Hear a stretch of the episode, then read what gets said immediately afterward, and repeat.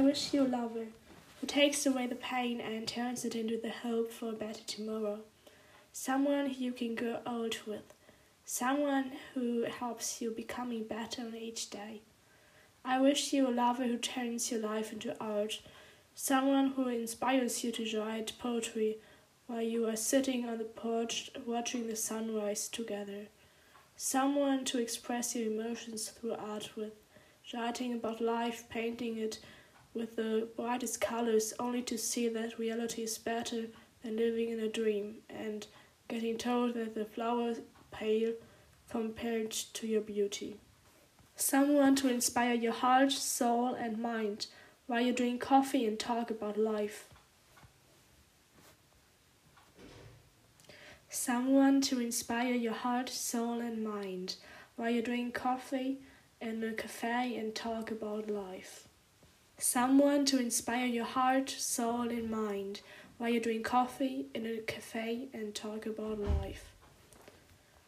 Someone who you can't wait to wake up next to and each morning being in the presence of them makes you feel like life is the biggest present, gift, blessing itself. Someone to toast to the new beginnings of life on each day with you shouting cheers to each new chance to become a better you than yesterday.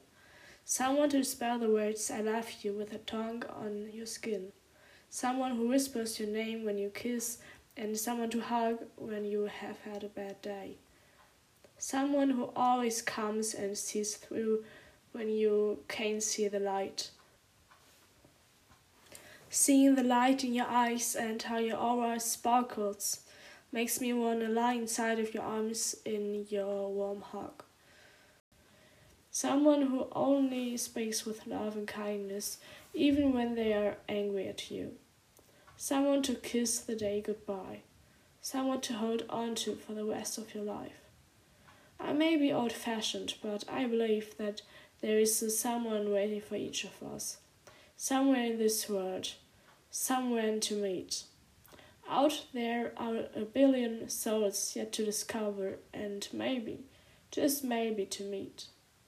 I truly believe that your now and forever is waiting for you. Someone with whom your days that are already counted seem like it was only yesterday. Just to realize that you can even be happier without clinging onto the past. Someone who you can tell everything without overthinking what they could think of you.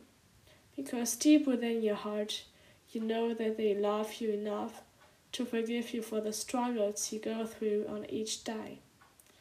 I wish you a lover who will love you as much as people love the moon. I wish that for myself. I wish everyone a love story worth dying and living for. Let's Talk About Therapy mit Wanting Shang ist ein Podcast über Selbstverbesserung, ein Prozess, der sich jeden Tag weiterentwickelt. Eine Identität, die ich für mich kreiere als Künstlerin, Schriftstellerin meines Lebens. Der Podcast für Poesie, Selbstverbesserung und Politik. Ich freue mich über Feedback, Vorschläge und Ideen von euch. Gerne teilt ihr auch eure Erfahrungen über DMs auf Instagram und wenn ihr damit einverstanden seid, würde ich das auch gerne auf meiner Podcast-Plattform sharen. Und ihr erreicht mich über Social Media, Instagram, Ting Sunflower, tng.tng unterstrich Sunflower.